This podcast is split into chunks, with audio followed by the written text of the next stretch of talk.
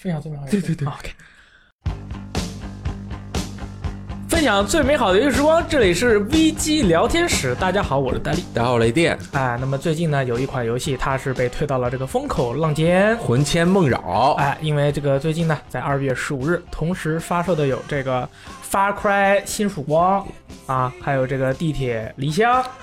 圣歌七夕版没有打首日补丁版，还有江普佛斯，也就是这个跳跃力量英雄大乱斗。对，那么在同一天呢，发出了这么多一款这么多款的游戏呢？那在二零一九年的二月十五日是应该被铭记的。但是呢，在其他的游戏显示非常明显的疲软的时候呢，有一款游戏，那它就异军突起。哎呦！积极向上，哎呦，那就是《地铁离乡》这款游戏了啊！对，不仅是游戏的内容，还是游戏的宣发方式，都引起了大家的强烈讨论。对，它的这个发行方第一浦西服系这个呻吟呐啊啊呻吟，呃，对对对，很深的吟，呃，对，很深的这个水银。这家工作室呢，觉得我们这个游戏啊，四 A 开发组这个游戏开发的时间过长了，哎，这个应该卖的贵一点，做了自己的选择，应该登录这个 Epic Store，而不是登录 Steam。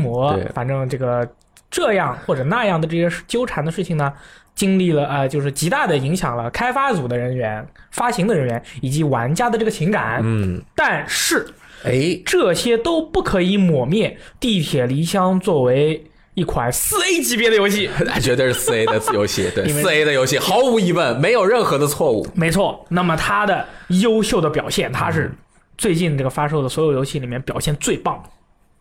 我同意，而且是把我就是呃大概有半年了吧，我都没有哭过玩游戏啊，没有哭过。那么这款游戏它让我成功的哭了出来，嗯，所以说今天呢，我们为大家带来一个这个地铁离乡的一个完全不会剧透的一个评测。哎，这个大家看视频版你就把它当做是视频版的评测，如果你是听的电台呢，你就把它当做一个电台版的评测，大家的体验都是一样的。嗯，那么首先呢。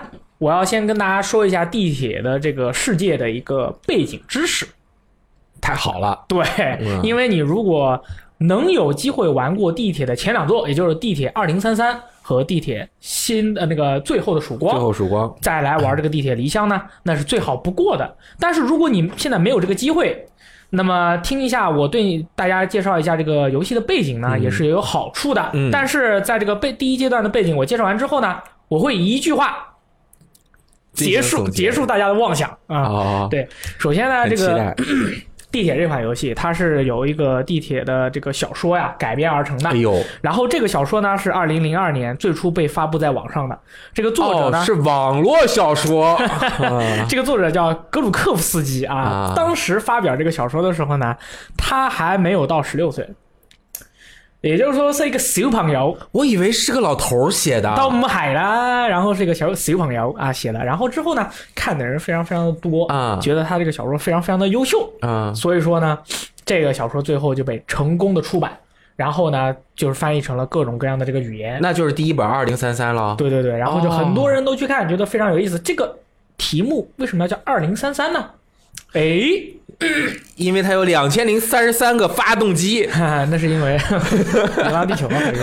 那是因为啊，在这个游戏的呃，这这个故事的这个背景里面啊，在这个我们这个地球上，二零一三年世界呃第三次世界大战开始，在世间。第三次世界大战开始的一瞬间呢，就有两万颗核弹头在这个全全世界各地这个爆炸啊，这打起仗来，然后全世界的人民就陷入了水深火热之中，而其中这个莫斯科人民呢，就在这个爆炸的一瞬间啊，全部的都躲入了这个地铁系统里面。哎呦，这个厉害了！其实呢，就不管是哪个国家的这个地铁系统，其实他们都有一定的核避难的所在。对对对，这个叫做民防设施。哎，包括我们平时的地下车库，它也是可以防空袭的，但是核辐射估计是不行。对，但是他们有，他们有一些这个闸门呐什么的。因为我妈是做这个民房的，这个怎么说呢？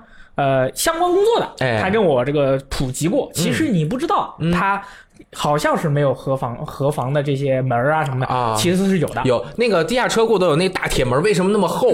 对吧？还占车位，还有含铅层啊。是地铁那个为什么挖那么深？对，二零一三年第三次世界大战爆发了，二十年之后，嗯。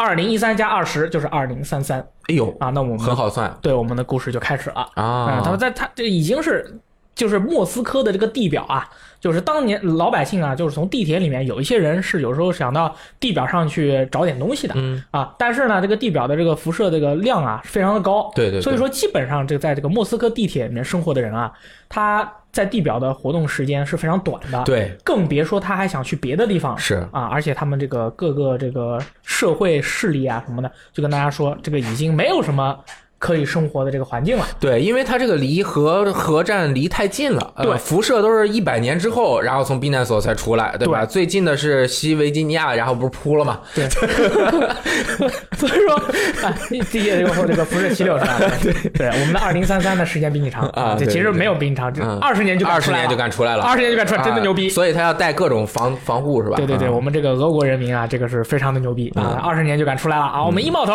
哈，吸了一口气，跑回去了。一般基本上都是这样。然后呢，在这个地铁的这个地下设施里面啊，就有很多的这个势力在这二十年间呢形成了。因为人人类是要抱团的，嗯你一个人是没有办法生存的。那么在地铁二零三三和地铁最后的曙光的世界里面呢，就有五大势力啊。首先，这个第四帝国，这个就是一个人种优先的一个势力。它就是说，你必须是你不能是变异人，你的体内要有什么样什么样的一个血统，然后他们是军事治国。其实说是治国呢，其实就是他们占领了这个地铁线路里面的呃几个站啊、哦就相当于你是上海南站到上海北站，反正这块儿你一个站。啊，然后呢，汉沙联盟是商业防御性的联盟，哦，它主要是以中立的态度为主。然后是这个波利斯，它这个联盟呢是保护知识，一个旧的俄罗斯政府的一个风格的一个联盟。哦，然后呢，这个 police 要多讲一句，它 metropolis 就是大都市，对吧？police 它应该也在这里面是大都市的意思。对他这个人人非常的多，嗯然后他们呢，这个这个也算是一个比较中立的一个联盟。然后就是骑士团，也就是我们的主角、哦，阿囧，叫阿 m 啊，他在的这个骑士团。骑士团呢是讲的是他们的口号就是那个军事人民啊，我们要保护所有地铁里面的人。哦，去防止这些变异生物啊对他们的侵袭。其实就像游侠，因为英文好像是 ranger 或者是 the order Order，对，嗯他就是说呢，就只要有任何这个外来物种侵入侵到我们这个地铁系统里面，我们作为第一力量，我们要去保护人民。哦他们就是这样的一个组织，而红色战线呢，它其实就是一个以间谍和高压社会政策为主的一个，但是它的人数又是最多的。嗯你就想象一下，是当年的那个呃俄国的那种风格啊，它这样的、这样的几个势力。嗯然后呢，刚才讲的这些势力，在我们的地铁理想里都不会出现。所以说，大家如果前两座都不想玩，就是想直接玩理想，那么你就那个直接玩就可以了。我说的这些东西都无所谓。哦，原来是这样，嗯，然后呢，他们在这个呃俄罗斯地下铁的这个生活这个层面上面呢，他们那个流行的货币呢是五点四五乘三十九毫米的军用子弹。作为他们的这个流行产品，然后呢，就这就是钱嘛，相当于你们辐射七六里面的瓶盖，瓶盖对，但是呢，它具有更多的实际意义。你的老百姓除了可以拿这个东西去以物易物，拿军用子弹去以物易物呢，然后你还可以把它装到你的枪里面，把它发射出去。哎，这个我知道，它伤害特别的高，每打一发心都在流血。对，就是什么舒听的满逆 啊把枪子弹都啊不钱都打出去了。好像是有一类武器才能够打这一类子弹，对是吧？，它不是啊所有的枪都可以打的。然后呢，这个军用子弹的这个货币呢，在这次的地铁离乡中呢，也完全没有。子 弹就大家根本不用操心啊，就是说啊，What are we gonna do？什么军用子弹是钱？什么 What are we gonna do？这没有、啊，这个是我们这个不怕的不用怕啊，这个东西也没有的。然后我们的主角阿 m 他是这个骑士团的一位猛男。嗯，大家大家如果不管是玩过前作还是没有玩过前作，我给大家讲一下，他就是一个不死的小强，他亲眼的见到了这个莫斯科地下铁的这些互相。殴打的这些全程工工作，然后人类是如何对抗这种外来那个势力的啊，嗯这些他全都看了。那么他到底长什么样呢？完呃你玩过前作的人，其实你也不知道他长什么样。啊所以说呢，这个就是游戏开发者啊他就说了嗯，Atum 长什么样呢？就是玩家你长什么样哦，阿 Tune 就长什么样。可以也就是说，这个就是奠定了这个游戏的一个最基本、最基本的理念，就是你就是主角。啊，然后呢，他也一直是地铁里面一个最为积极的一个精神和灵魂。像所有的人在二十年之内啊，他都已经被驯化了。就是说，我在地铁里待着，这就是我的全世界了。啊但是阿 Tune 他不一样，它是一个活跃的灵魂，就像每位玩家一样。你想要去探求一个更加真实的世界，你想要一个自由的世界，你想要出去看看世界是什么样的。所以说呢，Atom 啊，他就开始疯狂的去研究啊这些这个可以跟外界联络的一些东西。嗯，那么地铁离乡呢，一开始呢，他就使用了无线电去听到了一些外界的一些东西，但是没有人知道他当时听到了什么，他只是觉得他听到了什么。哦，他就说，呃，老爸啊，还有老婆啊，兄弟们，你们都不用管我，我就天天的要往外跑啊。我这个被人家救回来以后啊，整那个当就是医疗了几天以后，出去又去找去了，就天天去找，说是我。然后其他的人都跟他说，抓 Tom 呀，就你别搞事了，这个地球已经被炸成这个样子，外面的核冬天是连绵不绝的啊。所以说呢，你就不要出去了，不要去搞事了。但是阿 Tom 就说，我觉得。这是世界是还有希望的，他是有希望，有信信念，对他就有信念，我就要出去。然后呢，他反正被人救回来以后，他又出去了，带着老婆。结果两个人在开工的时候呢，看到了一辆好大的那个火车在这个轨道上面咕开过去。我的妈，怎么会有人在那个地表上还能开火车的啊？这是我的，这不是这个人类不都已经灭绝了吗？对呀，这地表不是已经完全不能活人了吗？是，怎么还有地铁在？地表上开的呀？对，火车在地表上开，而且其实他们这个整个科技非常落后了，在地下铁里面能开的地那个列车都不多，手摇杆、手压的、手压的那种啊。然后就好的。那么我们地铁离乡的故事，它就开始了。哦，他就是提出了、抛出了这么第一个问题，就是怎么会这样呢？然后呢，他这个这种玩家对于这个世界的这种好奇心，他就紧紧的抓住了你，让你想要去了解到底这个世界上发生了什么。哎，然后呢，这个地铁离乡的这个故事来自于二零一六年吧，还是一五年的这个地铁的最新的那个小说，叫《二零三五》，二零就是小说二零三三、二零三四、二零三五。嗯，那么二零二零三五的这本小说。那么首先，我们先，呃，评价一下《地铁离乡》的这个游戏画面表现。哎，这个游戏的画面是新一代的显卡杀手，四 A 工作室做的四 A 游戏，使用自己的四 A 引擎制作。这个那个乌克兰人那是牛逼，硬，他就是两只大拇哥啊，两个正是真棒啊！对自己研发，而且他这个最新的引擎的版本啊。使用最新的光线追踪技术之后，嗯，那那个效果就不得了啊！但是你要使用最新一系列的显卡才可以有啊。然后这个追踪效果就我们就不在这儿多说了，它就是在阴影的计算方面更逼近于真实。具体的大家可以到我们的网站上面，或者是看鼠毛社相关的视频会有分析。那么作为我们大众的游戏玩家呢，没错，我们拥有一个大众的显卡，基本上不能开光线追踪。嗯，我们拥有一台。可能已经半时代升级的主机，那 PS Pro、Xbox One X，其实作为主机玩家来说，是可以比较顺畅的来游玩这款游戏的。它首先呢是这个三十帧，很还算比较稳定。然后 PS Pro 是幺四四零 P，X One X 是真四 K。分辨率，但是呢都是三十帧，开的画质呢接近于 PC 的高画质，但是呢它关掉了一些这个毛发效果呀、物理 Physics X 效果以及曲面细分，叫什么 Test 什么 Lation，啊这个这三个比较吃特效的这些主机版全都没有啊，这三个其实只有曲就是曲面细分相对来说可能那个什么一点啊，但是毛发什么反正无所谓了，对吧？对，呃，但是呢它只有三十帧，那么使用 PC。游玩的玩家，我觉得你最少要要拥有一台一个九七零的显卡，可以开和 Xbox One X 差不多的特效的同时，保持幺零八零 P 游玩。帧数呢，在四十到六十帧之间。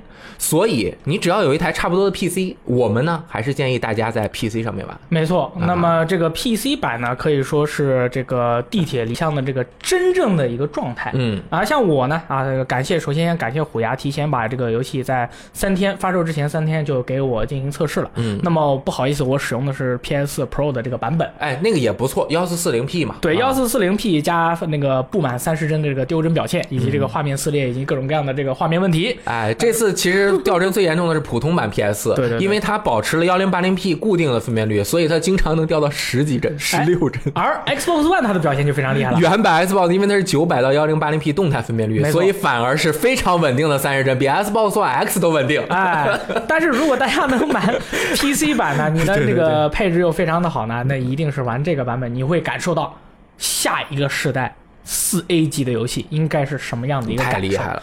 我我说实在话啊，我虽然一直是一个坚定的 PS 四或者是主机的这个玩家，我我真的觉得就是我这 PS Pro 的这个画面，我真的没有觉得这个游戏的画面比其他的同类的这些第一人称射击游戏好到哪里去。它的那个观感吧，就是你看着，因为它帧数。呃，有的时候掉嘛，主要它是动态模糊的啊，对。然后它其实有特别多那种粒子特效啊，什么那个风暴啊，然后你就看着整个画面其实有点糊了吧唧的，就糊了吧唧的。然后它就是呃，所以说，PS Pro 或者叉 One 叉的话都可以去试一下，那最好是 PC。嗯。那么这样的一个优秀的游戏画面呢，它就可以把整个这个游戏的这个氛围啊带回给你，因为其实不管是喜欢玩辐射的朋友。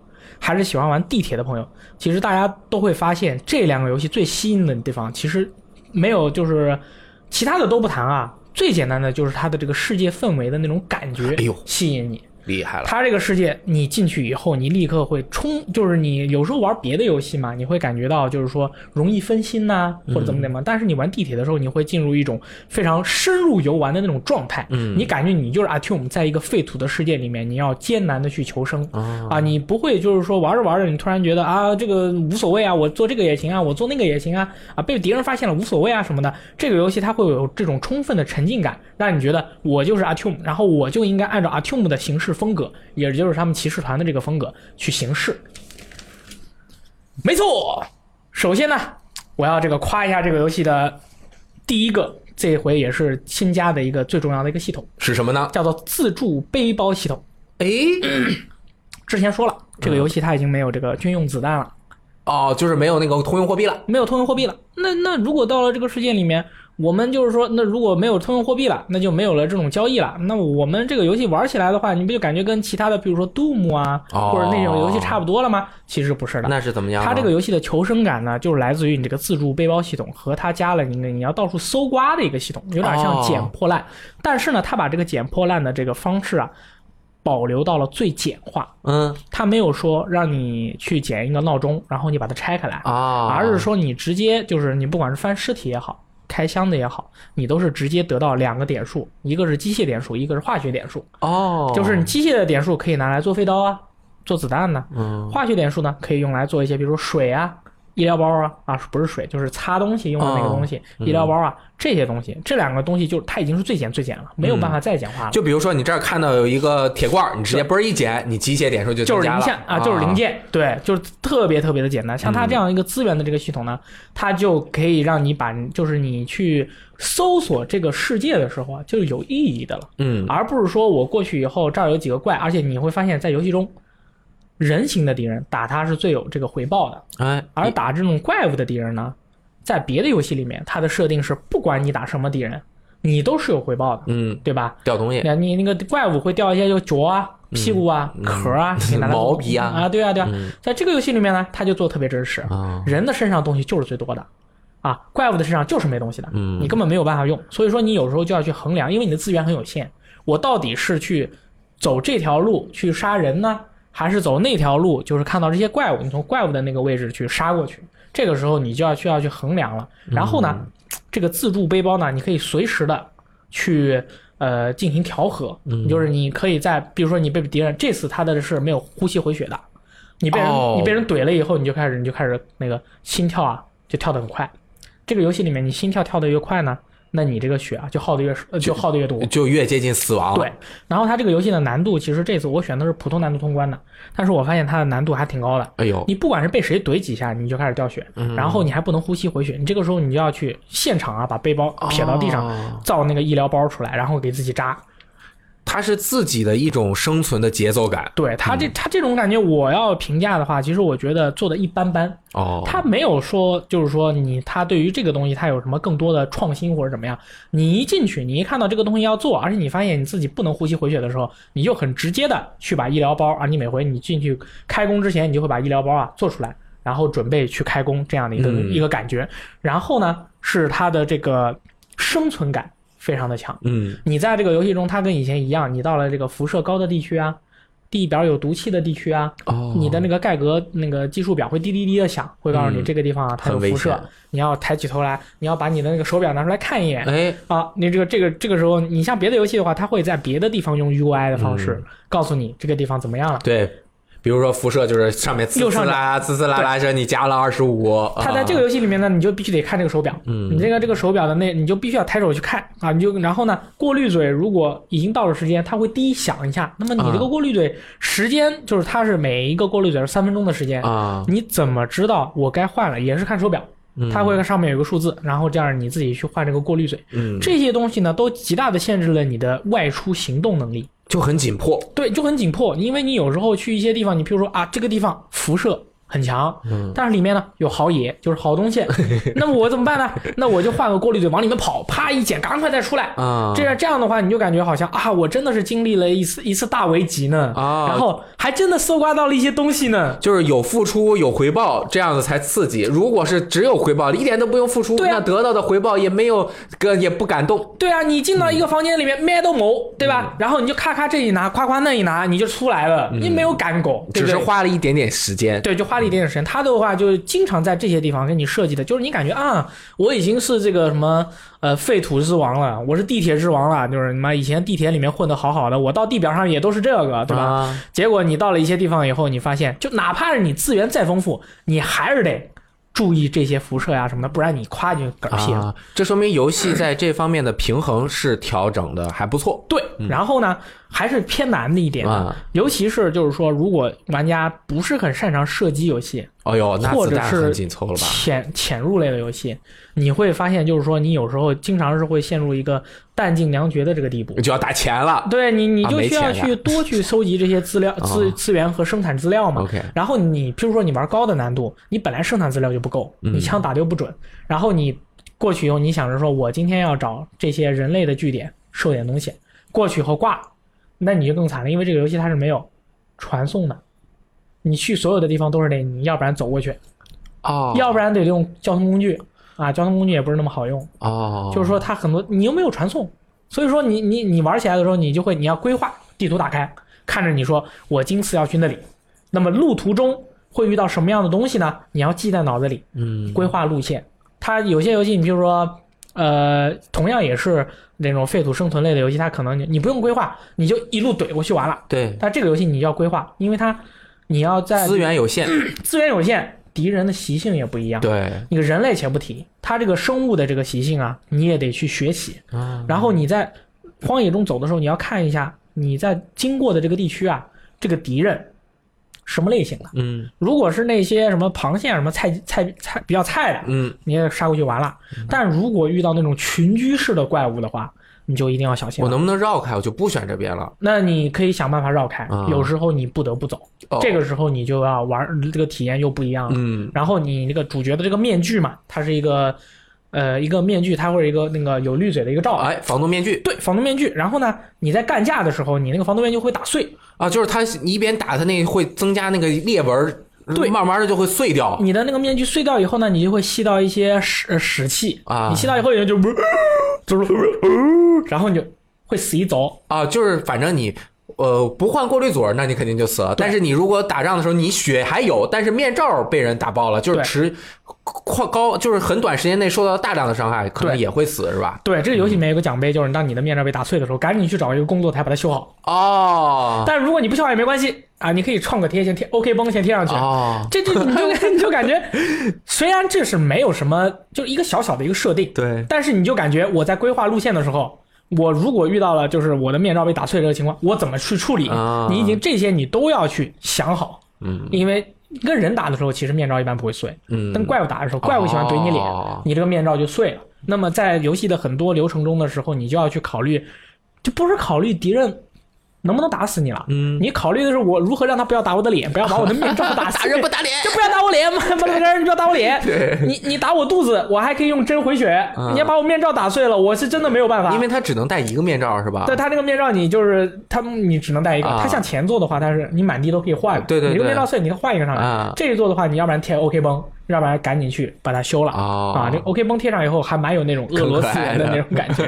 对，所以说这样整体的这种一种氛围呢，你感觉你地图规划你也得有，敌人的习性学习，你的武器你自己还要了解，还有一个系统，这这个废土世界中啊，啊这个满地都是这个泥呀。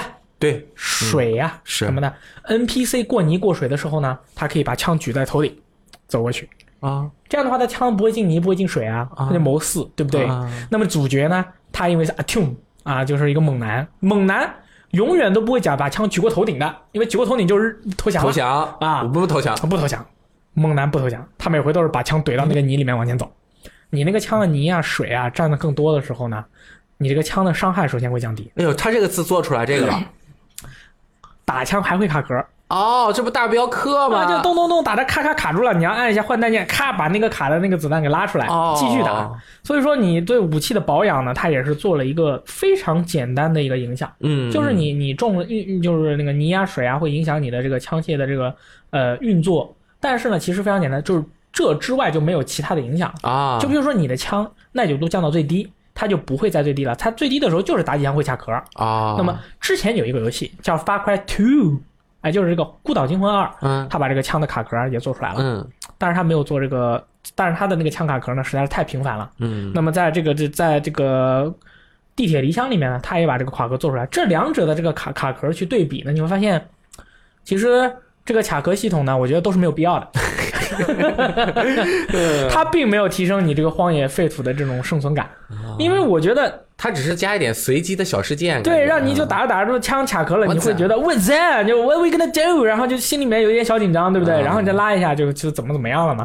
那但是如果你枪保养的好的话，其实它基本上不会卡壳，也不会遇到这样的问题。他他把它做了，但其实可有可无。我觉得可能和他抹面罩一样，是这个扮演沉浸感的一部分啊，不会给你造成太大的问题，但是就让你觉得很爽。抹面罩那是真的很带感啊，对，抹面罩你如果用手就怼了一下那个。怪物，你手上有血，你往面罩上一抹，把血就抹啊！还有这样的，我抹过，我就我我本来面罩上没有什么东西的嘛，对吧？但是我们地铁人，我们地铁人除了喝酒抽烟。打怪物以外，做自己四件事就是没事就要抹面罩。对对对，啊，那个就跟擦眼镜一样。哎，跟你说一下那个抹面罩系统，这个抹面罩系统很牛逼啊！就是当你打死敌人以后，如果是他很近的情况下，他会满你满你喷的都是粘液啊什么，那你面罩上也会被怼中啊。对对对，你按一下 L 一或者是 L L B 啊，是吧？你就可以抹一下面罩，把你那个脸上的那些翔都擦干净。那声音就像皮革和那个玻璃摩擦那种特别高阻力那种，就很帅气，声音也很爽，就很帅气。尤其你把所有的怪物都打完以后，咵一抹，然后就感觉。我天啊，就跟那个日本武士把刀 擦亮那种感觉。但有时候你拿拳怼了人家，手上都是翔，一抹满脸都是。那怎么办呀？你再抹一下。这个抹面罩系统呢，我觉得就刚才我说的这个，譬如说这个武器耐久系统啊，还有这个什么或这个之类的这些系统呢，那些系统其实都没有必要的。但是它这个抹面罩系统呢，我觉得做的非常很爽，很又帅气，又有这种地铁的生存感。而且我们这个地地铁游侠。上了地面，我也得抹面罩，就给人一种非常代入的感觉，你就感觉很帅，很有。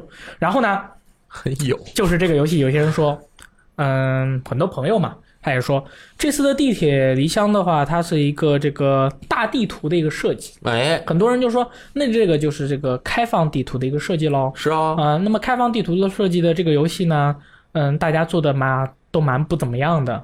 对，除非你填充了很多的内容在各个地点里面。那么这个游戏呢，就地铁离乡的这个开放地图设计呢，我首先先说结论，这样大家才愿意听。我说到最后就大家已经关掉了。我先先说结论，就是它这个开放地图设计呢，我觉得做的不怎么样，就没有必要。为什么呢？我因为首先先说它开放地图设计做的好的地方啊，它的这个地图里面呢，在某些关卡里面，你去可探索的地方呢，蛮多的。然后呢，你探索这些地图的地这些地方呢，它在那里等待着你的有三件东西。嗯，首先呢是这个地方等待着你有敌人。那么跟敌人伴生的产品是什么呢？资源、资源和高级的配件啊。对，这个高级的配件跟以前不一样的是呢，你获得这些配件以后，可以极大的强化你武器的威力。嗯，这个产出的效果。嗯，以及你个人的一些防护能力啊，照明能力啊，电池续航能力啊这些。是不是感觉有点银河恶魔城的感觉了？对啊，但其实没有那么银河恶魔城，只不过是你的手电筒比以前更亮了哦啊，或者是你的这个仪器的续航能力比以前更强了。但是就是越玩越爽，一点点一点啊，对，就你会感觉啊，有时候我我获得了这个大手电筒的这个东西呢，还是蛮好的。嗯，武器的这个配件呢，就是你获得了一些高级的配件，比如说这个夜视仪啊，就是这个散弹枪。你看散弹枪是一个枪管的散弹枪啊，两个枪管的散弹枪，两个，四个枪管的散弹枪。你我靠，你牛逼？你就你就看见你手上拿着你拿着那把小小的一个细老枪啊，到变到最后变老粗哦，那么大一根，你知道吗？你都不用去打别人了，你看到别人过来了，你枪这样一直 把他吓跑了，他走过来他就溜溜了。这很有废土这种 DIY 的精神、啊。就猛男就是这样的，你知道吗？就是那种枪，你从一个就是那种完全就是已经不行的枪，你就装到最后已经变成了一个你就是一个地铁猛男，哎，没有任何人能阻止了你。这个系统好像我觉得地铁是我玩过的所有这种废土游戏中做的比较真实可靠的。对你像辐射，当然它也能装，但是你感觉成就感就没有那么强。这个你装起来，我操！地铁，因为你子弹少啊，你每一颗子弹都得有用处，对吧？那么这些配件就能很好的提升你这个枪械的效果。嗯啊，然后呃。不同的武器，它的这个配件不一样，发挥的功用不一样。它没有一个配件是你可以，就是说你有了这个配件，嗯，其他你再获得其他任意的配件，它都没用了。不是的，啊、地铁里面这个每把武器的配件，譬如说你的夜视仪，嗯，然后你的那个消声器、单点瞄具、消声器、多枪管、长枪管、短枪管。然后还有，当然这个依托啊，就是这个后坐力的这些东西没什么用，嗯哦、但是你这其他的这些各种各样的枪管，因为你要去适应有时候近距离的战斗、哦、远距离的战斗、晚上的战斗、潜行战斗、对人战、哦、对人类的战斗、对怪物的战斗，对每这每一个不同的这个战斗啊，你要使用的你这个枪械的配件都不一样的。哦。啊，你而且是事实会残酷的告诉你，你如果不按照我的这个配件去做。嗯，你譬如说，你打怪物的时候，你上了消声器，嗯，你打远处的敌人，你装了短枪管，啊，你这个你或者说你这个瞄具装的都是近的，远处的人你是真打不着。哦，然后呢，它又配合了这个背包自动换配件的系统，自动换配件就是啊，不是现场换配件啊，现场换配件。你看到当时的这个作战环境是什么样的？啊、躲到那个。躲你就赶紧找个掩体，把你的包哗拿下来，开始装装枪。哦，嗯，装成这个枪以后，咵抹下面罩，站起来，motherfucker。哎，那个换枪的那个画面效果，我觉得特别好，对，是吧？他就那枪拿这边，然后现场就那配件叭叭，你就现场咔咔咔一装，好搞起，嗯、你就感觉你有一种那种职业杀手，对吧？是拿了一个这个公文包，嗯、你看一下现场那个情况，然后从这公文包里面掏，就是像那个哆啦 A 梦的那个小、啊、小盒子，咵咵咵把枪一组。近处的敌人打完了，远处敌人还怎么办？我再躲回来，咔咔一装，把我的这个本来是一个短枪管的啊，这个那个反射瞄具的一个这个短枪托的一个枪，咔咔全装，我这个 AK 又变成个长枪了，嗯，在打远处的人。啊，这种这种感觉就是你感觉你真的是把握住了自己的命脉，哎。就是你对于游戏的理解，才能让你生存的更久。它换部件的时候，这个操作便捷吗？便捷，便捷。你就是一共四个 UI 往下拉，嗯、然后往右按右选，就跟那个 PSP 的那个 PSP 的那个 XBM 的那个、哦、那个配往下拉，咔装上，咔咔啪啪啪就装完了。所以就是完全没问题，完全没有任何问题。啊、你可以，你可能有时候就是说高难度的时候，就是要考验你换配件的速度，你就那就和啪啪啪几下你就输了、嗯、啊，就是这种感觉 就很酷。嗯、他这个现场的这种感觉，就是这个武器，但是打起来的时候呢。嗯，我感觉嘛，还是跟地铁以前差不多啊，哦、就是嗯，打怪物用霰弹枪，打人用步枪点头，嗯，基本上就是这样的一个感觉。然后我们说回到大地图，哎，大地图就是刚才说完配件了，你到这个地方去，他告诉你这个地方是一个敌人据点，你玩到最后一定会获得，要不然大量资源，要不然就是一个高级的配件，嗯、可以让你的武器或者你整体的人表现更好。嗯，还有等你的有什么呢？谜题，嗯，它它会有一些谜题，譬如说你要去。找一些油桶，给你那个发电机灌油，哦、然后呢，你再把这个发电机打开。嗯，但是这个谜题一般都是开电，哦，就是基本上都是这个地方没电了，你去把它这个电搞起来，门开了进去，怎么怎么样。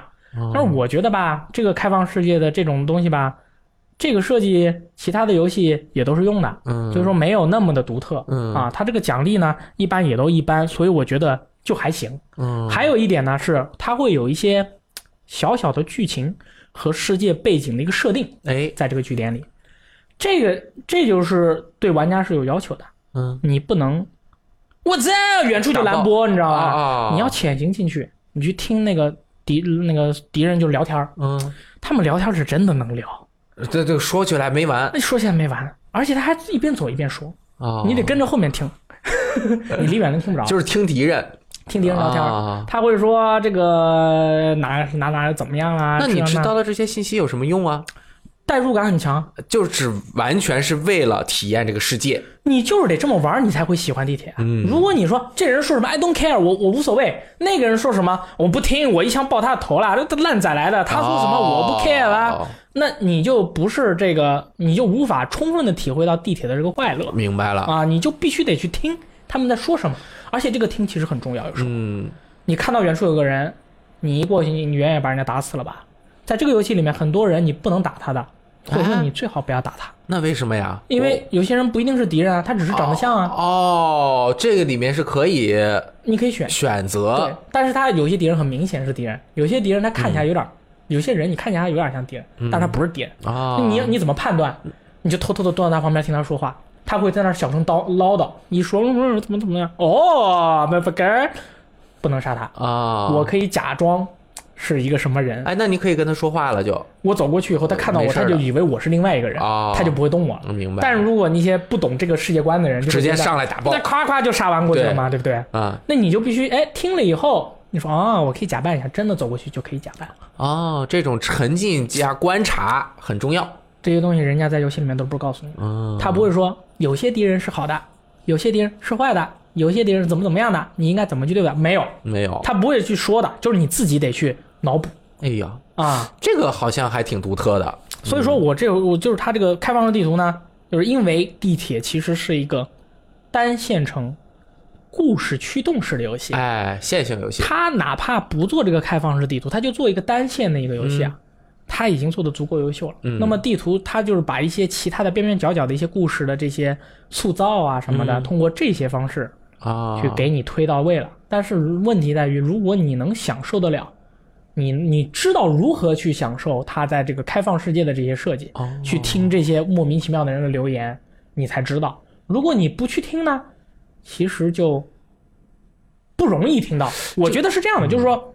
你能够感受到这种点的，你能够感受到他这个地方的设计，就是为了让你去听他们聊天的。嗯，可能没有那么多的朋友，他们进去就夸夸把人都干了。是对，而且他你在游戏的有些地方，你就会发现他跟前面的地方是连着的，一个莫名其妙的人、也会跟前面是有联系的。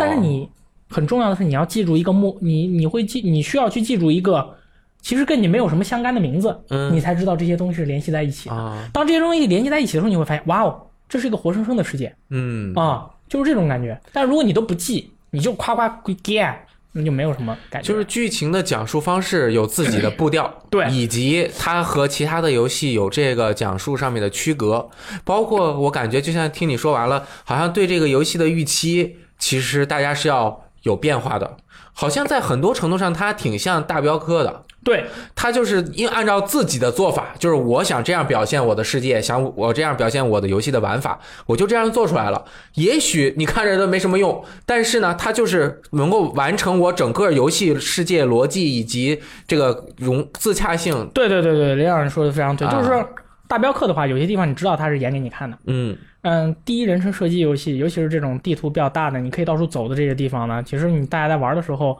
可能没有什么耐心去听他们在说什么。对，但你如果耐心的去听了以后，你会发现跟这个世界是息息相关的。是你，我也不知道我这算不算剧透啊？这是可能很多人都不知道，或者说是玩了以后没有没有发现的一个。啊我就说一下第一个地图的，可以。他这个他们第一个地图的所有的人都是呃反反高科技的，嗯就是说我们就是我们这高科技就是恶魔，我们原生态，他们导致了我们人类的这个退步，哎我们要远离这些东西。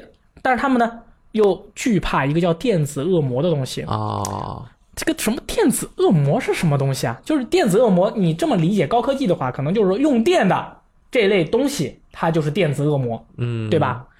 但其实不是的，哦，是你呀、在这个游戏里面是有白天和晚上的。啊，你睡到晚上，你在他那个地图里走，你会看到地图上有一个电子涡流式的球形闪电啊，在地上飞，在地上飞，然后呢，那个东西碰到任何的生物，它都会把它电死。嗯，那个东西是电子恶魔。哦，这个好像系列里一直有叫什么起点 anomaly。它这个东西呢，就是在别的很多地方，他们的这个人民对这个东西的这个理解是不一样的。嗯，但你不要，但是如果你玩的时候你没注意什么电子恶魔什么什么东西，你在晚上如果遇到了这个东西，你只会觉得它是一个求生对啊，闪电，看见就算了吧。然后你还会同时你就会去思考，嗯。嗯，叫电子恶魔，这个东西难道是有生命的吗？哦，那你这个时候你就会说，哎，那我想去试一下，打一下它，看看它是有生命的还是没有生命的，它到底是自然现象还是一种什么其他的东西？我还想走近了去看一看它到底是怎样的。然后这个时候你对这个世界的探究欲，你就发现所有的事情都联系到一起了。如果你不仔细听什么电子恶魔，然后你又不爱在晚上行动，你爱在白天行动，你可能玩通关了，你都没见过什么是个电子恶魔是什么东西。明白了，对吧？就是这种感觉，你需要去。留心去观察，嗯，留心去感受，它都是做了，对。但是如果你不注意，就没有。所以要细心。那其实很多游戏都有很多很好的设定，对，也有很好的世界观，但是世界观的表现形式不一样。它的这个切入点就是通过每一个游戏世界中的角色对于这个世界的认知，每每一个势力对于这个世界，或者是他重新在后启示录世界中产生的呃社社会形态和自己的价值观。对，你要从他们的角度再去想一下，哎，这个求生闪电是怎么回事，就不一样了。所以说这个就说到什么呢？就是说这个。地铁离乡它是一个故事驱动性的游戏，那么我这次还把地铁离乡我玩完以后，我觉得这个游戏啊，它其实就是《西游记》。西游记，哎，它就是《西游记》，因为你在这个地铁的这个后启示录生活绘卷里面，嗯，你会发现每一个地方它都是隔离开的。哦，没有人愿意走出自己的安全区，所以说每个地方都有自己独特的意识形态，嗯，而且每一个意识形态就仿佛是镜花缘中的一个一个的不同样子的一个。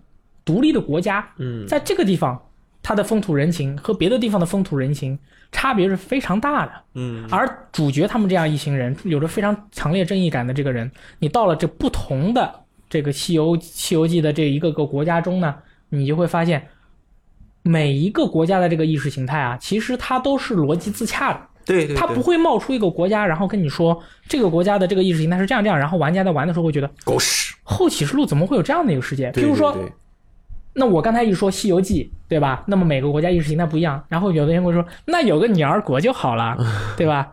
但是你想一下，如果在地铁离乡里，你去到一个世界里面，那个地方是只有女的没有男的，这是不可能的，嗯，这是几乎很不可能出现的。所以说，它没有任何一个国家是这样的情况，就是说你去了以后，你会觉得。这这女儿国怎么可能啊？为什么这个地方都是女的？不可能，它每一个国家都是逻辑自洽。你去了以后，他们里面的人说的话，他们重信奉的东西什么什么，你去了解了以后，你会发现这个地方就是跟其他国家不一样，而且它在这个地方的这个生态环境里，它就是应该这么生活。嗯，每一个国家都不一样。然后你就玩完了这个国家以后，你会发现，哎呀，我好期待下一个国家是什么样的，就好想去啊！就这。是这个地方的人哦，就就蛮有意思的。他他们竟然是相信这样的一个东西啊，那个地方的人是相信那样的一个东西。嗯，你就是后启示录的世界的好几个社会形态，他在这个游戏里面全给你展示了。这真不赖。你能想象到的所有的，你都可以在那里体会到。可以啊，就是美好的也罢，恐怖的也罢，神秘的也罢，乱七八糟的也罢，全都有。嗯，所以说你一路走过去以后，你见识了那么多，你就会发现。就是哇，这这趟旅程实在是太棒了！哎呦，《西游记》真的，这是《西游记》太棒了。那这个是一个外放的，嗯，对于世界的认知，嗯。那么《西游记》里面最重要的还有什么呢？就是你对每个国家妖精的了解，还有什么呢？认识自己。那你要回答错呀。呃，考考虑一下，我是不是要回高老庄？哎，其实不是的哦，其实是认识我们这师徒四人哦。那么在这个呃地铁离乡里面呢，就是认识你的伙伴。哎呦。你的老婆，这很重要。你老婆的爸爸，通过这个旅程才开始认识自己的老婆。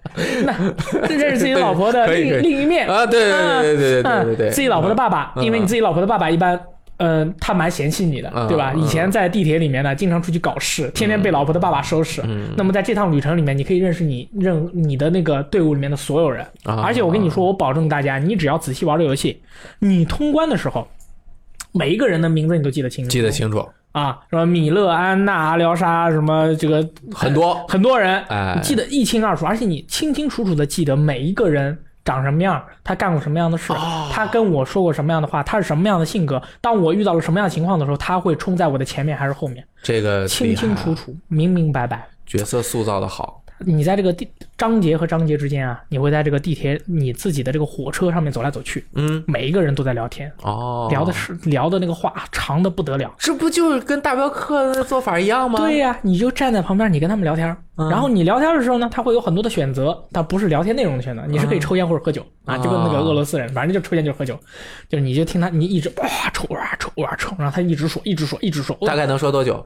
不知道说多久，而且每一个人的情感它是有一个积累和成长，啊，就是你一开始觉得这个人和这个人之间哦好像有点什么，哎，最后就发展出来了。我去，就他每一章都会把这些人的这个发展、情感的这些发展全部都描述出来。就是不管是发生了友情，呃，还是爱情什么的，你会看，你会跟你有一天你在车厢里面走，你看到咱们这个车厢里面的一位朋友和另外一位朋友好像莫名其妙为什么就坐在一起聊天啊？你你们俩刚来的，你想怎样？然后你就嗯。有恋爱的酸臭味，我闻到了，嗯，真是的干。然后呢，你都结婚了没事？过了几张，哎，那真的他们就怎么怎么样了哦，啊？就是就是，然后呢，然后他这个有些人还会跟你说，说我想唱歌。我说你这大老爷们儿，你啥时候就突然想唱歌了？我平时之前在地铁里头也没见你想唱歌，啊你突然就想唱歌，你给我搞个木吉他吧。嗯，我说那行吧，真能这搞过来搞给他那支线任务，啊你让你去找木吉他，就是，但是在他让我找木吉他之前，他从来都不是这样的一个人，就是一个猛男硬汉，你知道吗？就是子弹我吃，背黑锅我来，什么就猛男一个，什么什么儿女情长不存在的。然后突然一下跟我说要木吉他，想唱歌，那我说那你想怎样好？然后你就感觉哎，有点意思。每一个人都有自己的那个路线，但是那个路线不是说逼着你看的，你得自己去在旁边听对，或者参与，嗯你才知道。嗯所以说，每个人又特别能聊，哇，真是特别特别能聊。你在旁边你就听，哎呦，还没讲完，还没讲完，你开始刷微博，啊，然后这当然他突然又说到一个很重要的东西，哎，不能刷了，又听他讲，听他讲，哦，叮叮叮，就这种感觉，他每一个人都讲的特别的完备，所以就是，如果你进去抱着想射爆，我就打打那么大地图，对吧？画面那么好，我就去里面横横冲直撞。我就他妈射爆了，你给我 RPG 啊，电，其实可能你就会受到打击不是这样的。啊，不是这样的，因为地铁从来都是一个对二零三三最后的曙光到现在的理想，它全都是在用故事、人物的塑造、世界的感觉，你想要知道的事情去推动你，而不是通过游戏的玩法。其实它的玩法很很正常，就是射爆，然后这个收集，对然后调配我的武器。战斗其实并不是它最主要的部分，啊，最主要的部分是它的故事的发展是和你情感，你的情感有没有融入进去，对它有没有带着你走，你想不想知道它之后发生了什么？嗯有些游戏，你我根本就不想知道你发生了什么，我根本就不知道你不想知道你这个人的故事，我根本我看了你这个人的故事，我感觉没有感觉，说明他没有吸引力，这个就是吸引不到。啊。但是地铁离乡这个故事就抓你抓的紧紧的，你当你觉得我操我地铁之王了，一千多资源谁能把我怎么样？嗯。咵又出来一件事，哇干，啊，我要去舍身赴险，嗯。我就知道我去了那儿我就没了，但是我就要去，可以了。每个地方都是那样的，啊，每个地方都是那样可以了，可以的，了。我就要去，好去。对嗯。干对。一路向西。所以说，我要告诉大家，就是，其实就是这个，当然是这对于这个游戏的评价。同时，我要告诉大家，就是当你去玩《地铁离乡》这个游戏的时候，哎，你一定要以正确的姿势去玩它，对对对对你要对它有一个正确的期待。就嗯这个游戏真的是为了讲故事来的，不是为了社爆来的。嗯你知道我是一个社爆欢乐谷的人士，其实这个是我的设定，你知道吧？这啊，对，其实我是一个非常喜欢玩逆转裁判的男人感性的男孩。啊，对对对对对，前两座 非常优秀的一个点，在这一座里没有，就是怪力乱神。哦，因为在地铁的这个地下，人人有闭塞的这种情感，哦你很闭塞，你容易出现幻觉，对吧？然后呢，在这座里面，因为你上了上了出来了，然后呢，有些地方呢空气又很清新，你这个主角就不会发生那些奇怪的事情，嗯轻松感没有了。嗯他就是说，有时候你你走着走着，你突然看到一个电话响了，一接是你妈，但是你妈早就不在了。啊就这个是前两座都有的这些桥段，嗯这一座他就没有了。嗯，就是说我作为一个民俗学爱好者，有点失望我我是很需要这些东西的。啊，就是太好了，我就想看你这回想搞什么东西啊？你又想搞个什么什么这啊那的这个精神层面什么东西吓吓我？没有，这次是太好了，这次真的什么都没有，太好了，这次真的什么都没有。听到了我们这些玩家的声音，你就仿佛是去《西游记》，但是没有白骨精。啊，是遇到的都是那些都是女儿国，呃，都是那种 男人国、男人国，都是男人国。那但是这些东西没有了以后呢，我觉得它也是逻辑自洽的，他就是应该没有，因为本来他在路途中遇到这些东西就是没有的，那那你就不应该有，对吧？嗯。最后说到他这个游戏的缺点，太好了，这个游戏的缺点我列了可多了，真的。我玩 PS 4 Pro 版啊，嗯，这个武器的重量感，它为了突出武器的重量感，所以说它的游戏的操作反馈比较慢。哦，哎，我我提个例子哈，就是玩一的时候有一块不是你要背着一个人，那你背着那个人的时候，你就会明显的感觉到你摇杆这个转视角的时候就重一点。对，它是不是？那这一座就是不背人都跟背着人似的？对我感觉是这样。那是他故意的，还是不小心没弄好？我不知道，可能就是他们在这方面做比较粗糙吧。所以说他有点奇怪。他这个，你就感觉像是在玩这个《荒野大镖客二》哦。你看你玩其他游戏的时候，操作反馈，我拨一下右，咵就过去了。《荒野大镖客二》，你拨一下右，人，嗯，转过去。那么在这座里面也是如此。所以说我本来想做出一些什么跳出墙角、回回身甩枪的这些操作呢，嗯，都是几乎不可能的了。嗯，都是你你得慢慢的去瞄，慢慢的去瞄。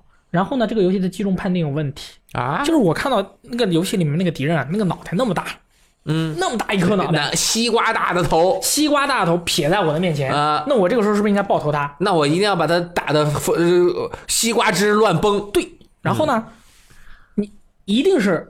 一定是打中了的，我跟你说啊！这我玩过太多的第一人称射击游戏，我玩过好多好多手柄射击的第一人称射击游戏。我瞄着这个头，我打失的几率是不可能的。在这个游戏里面，我瞄着那么大一颗脑袋，子弹发射过去，它经常不显示我打中。你网络有延迟，你网络有延迟，这是个单人游戏。它判定是有问题，就我觉得这个游戏判定，它前两座都没有判定的问题，没有瞄哪儿就真的是就死了啊！这一座的判定就有时候你真的打不中，我就我就觉得这样是不这样做。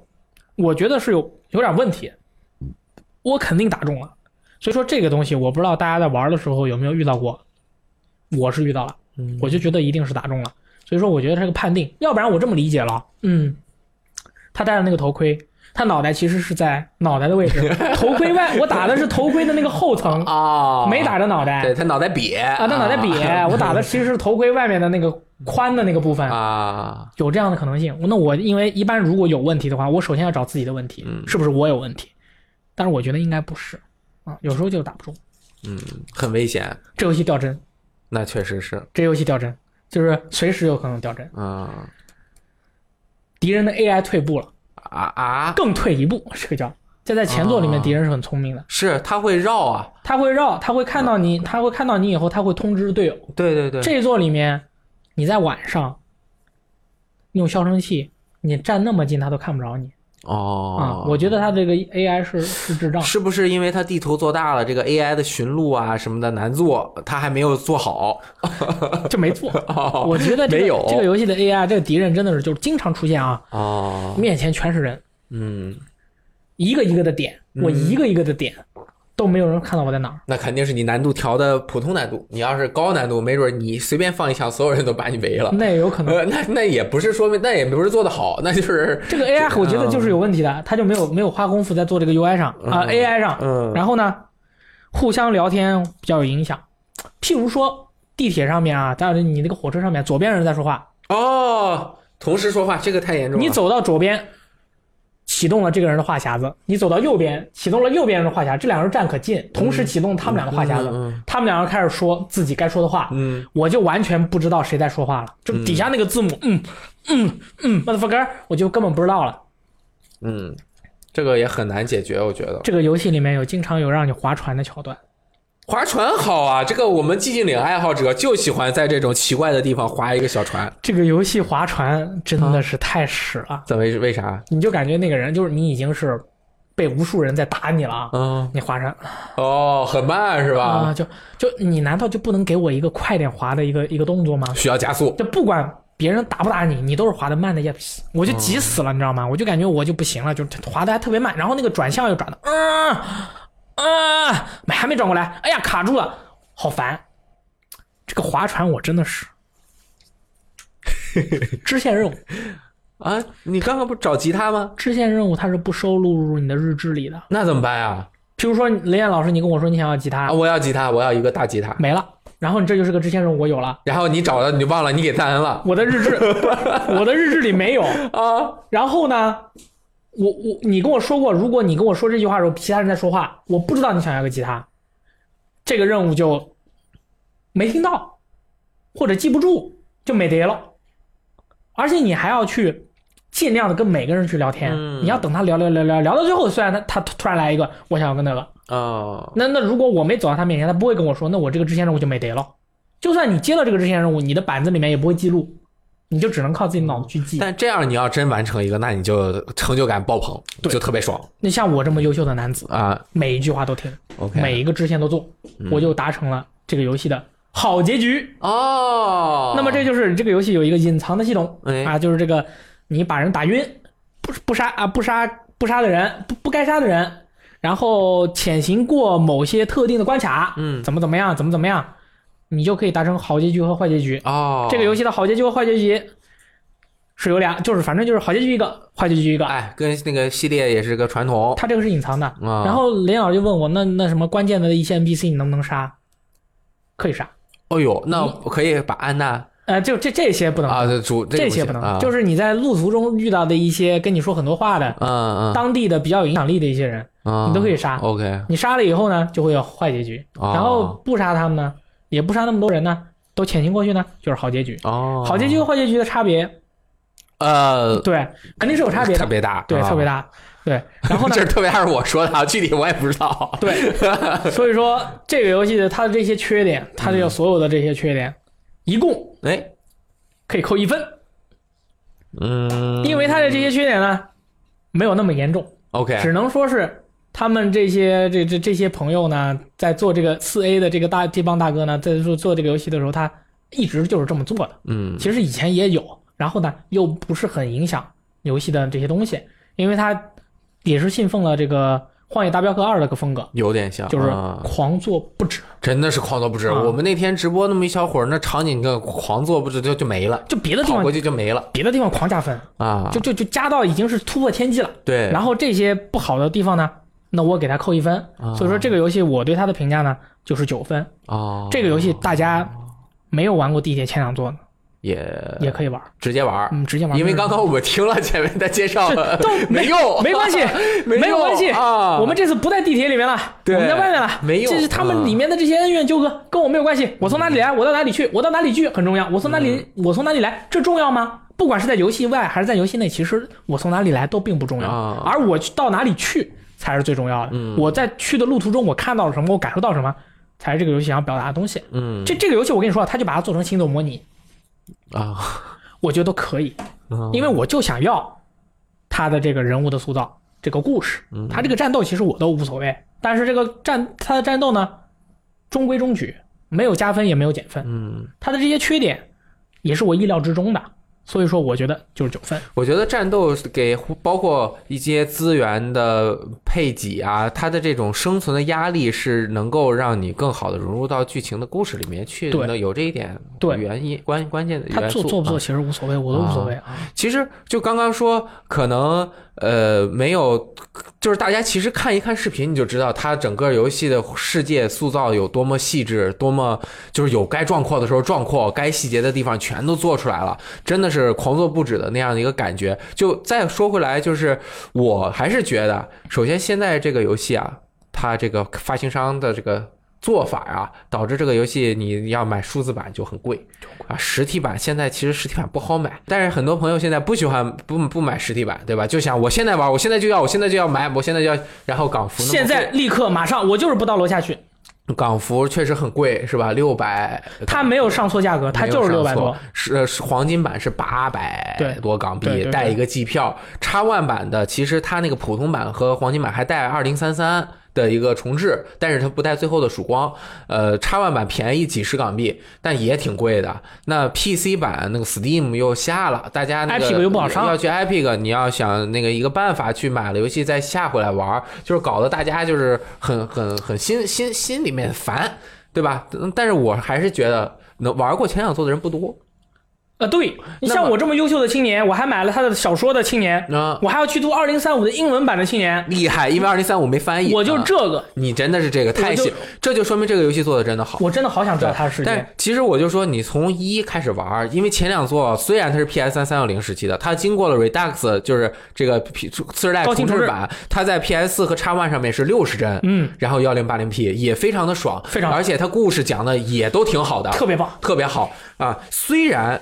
没有关系，但是当你知道了一二里面这个主角啊，在地铁里面经历了这种出生入死呀，包括地铁很恐怖啊，然后等你再出去的时候，可能你的心境和你直接就出去了，对，也有一点点差异，没有差异。而且前两座的游戏流程好像也不是特别长，第一座好像十个小时之内就能通关，第二座还蛮长的，第二座可能得十五到二十个小时，这两个加起来刚第三座，但是好玩啊，好啊，就是你绝对不虚此行啊！我周末两天我就没干别的，把那个二零三三打通了，那。对啊，我就感觉我一点都不想玩圣歌，对我就想玩地铁 啊！这个 good game，我操，哭死我了！真的是，我最后我就哎呦我去啊！怪不得那天上午我来了，我还跟你说话呢，然后看你那个状态不是很对。对，就是我真的太，哎，我就我就我就哎，就就很感动啊！我就哎，我就很感动，对对对，我哭爆！我操！因为我们也不会去聊这个游戏的剧情，或者是那这个，反正就是结论就是这样，就是结论就是。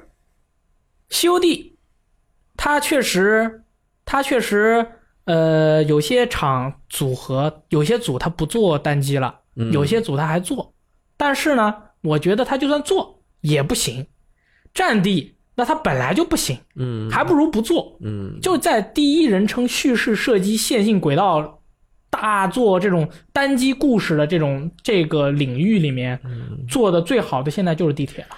其他的杜牧还行，但杜牧是爽快，它故事什么的无所谓。但是地铁真的是它的故事特别好，所以说如果喜欢这种，你就是喜欢。如果你喜欢当年，嗯，COD 四还有《现代战争二》，哎，气氛那种故事的那种感觉的，当然没有那么火爆啊，它是一个冷冷铁的一个故事。那个呃，《现代战争》那个就是属于火爆刺激的，这个就是属于冷刚的那种那种冷冷的那种硬的那种那种感觉的。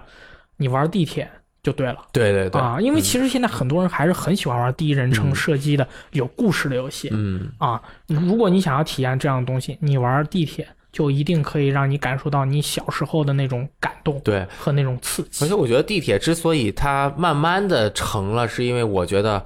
其他人都不行，也不行。第一做的时候，其实他技术力也一般啊。他是慢慢自己找到了自己的做法，并且坚持下来，狂做不止才做出来的。同时，我觉得他的这个主题很适合游戏的这种挖掘表现啊。而且他也他本身故事也是任务驱动的，就是你要去干一个什么，去干一个什么，所以也很适合改编成这个游戏。你像我玩，我后面的不知道啊。我玩的第一座就跟二零三三的剧小说基本是差不多的。包括结局也是都差不多的。对对，它有一个，它虽然有好坏结局，但是它有一个官方结局。嗯啊啊，对，然后按照官方结局再去做后续的这个作品。对，嗯，整体真的是很值得一玩。我就举一个例子，就是二零三三有一块特别有意思，就是你会在地那个地图中找到很多那个 note。